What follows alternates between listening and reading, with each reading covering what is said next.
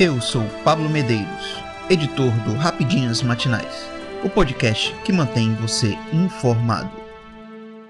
Brasil faz 9 na Nova Caledônia e aplica a sua maior goleada em Mundial Sub-17. Após perder na estreia do Irã, a seleção brasileira atropelou a Nova Caledônia por 9 a 0, pela segunda rodada da fase de grupos da Copa do Mundo Sub-17, nesta terça-feira, no Jakarta International Stadium, na Indonésia. Essa é a maior goleada do Brasil na história da competição.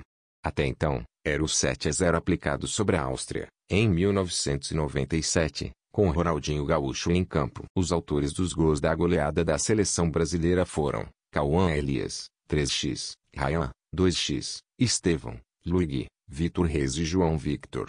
Com a vitória, a equipe respirou na competição. Com três pontos, o Brasil está empatado com a Inglaterra, líder do grupo C, e com o Irã, na terceira posição, que se enfrentam ainda nesta terça-feira.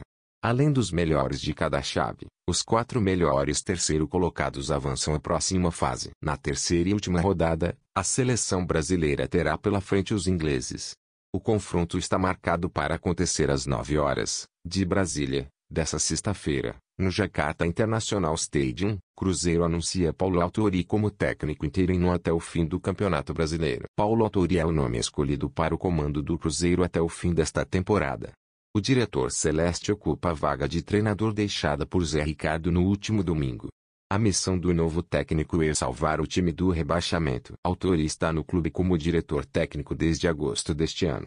O Cruzeiro informou que após debates e análises sobre o próximo comandante da equipe, Paulo Autori atendeu a solicitação da diretoria do Cruzeiro Esporte Clube, SAF para integrar interinamente a comissão técnica da equipe principal. O treinador do Sub-20, Fernando Seabra, e o auxiliar permanente, Vinícius Alvares, vão compor a comissão que vai acompanhar a autoria nos próximos seis jogos. O time chegou a tentar a contratação de Vanderlei Luxemburgo, mas sem sucesso.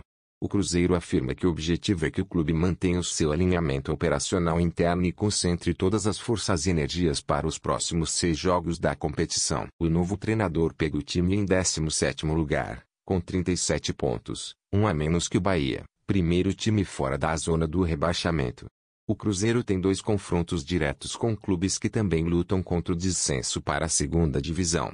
Vasco e Goiás são jogos importantíssimos para a permanência do time na Série A. Israel anuncia que tomou sede do governo do Hamas em Gaza. O exército de Israel informou, nesta terça-feira, 14, que suas tropas tomaram o controle de vários edifícios militares e governamentais do grupo terrorista Hamas na faixa de Gaza, incluindo a sede da Assembleia Legislativa e do governo do Hamas. As forças de combate combinadas da 7 Brigada controlaram a sede da Assembleia Legislativa e do governo do Hamas, o quartel-general da polícia do Hamas e uma faculdade de engenharia usada para a produção e desenvolvimento de armas, relatou um porta-voz militar, que detalhou que estes edifícios foram capturados nos últimos dias. Marido de Anne Ekman admite agressão à apresentadora. Alexandre Corrêa, marido de Anne Ekman, admitiu ter agredido a apresentadora, que registrou um boletim de ocorrência no último sábado, 11.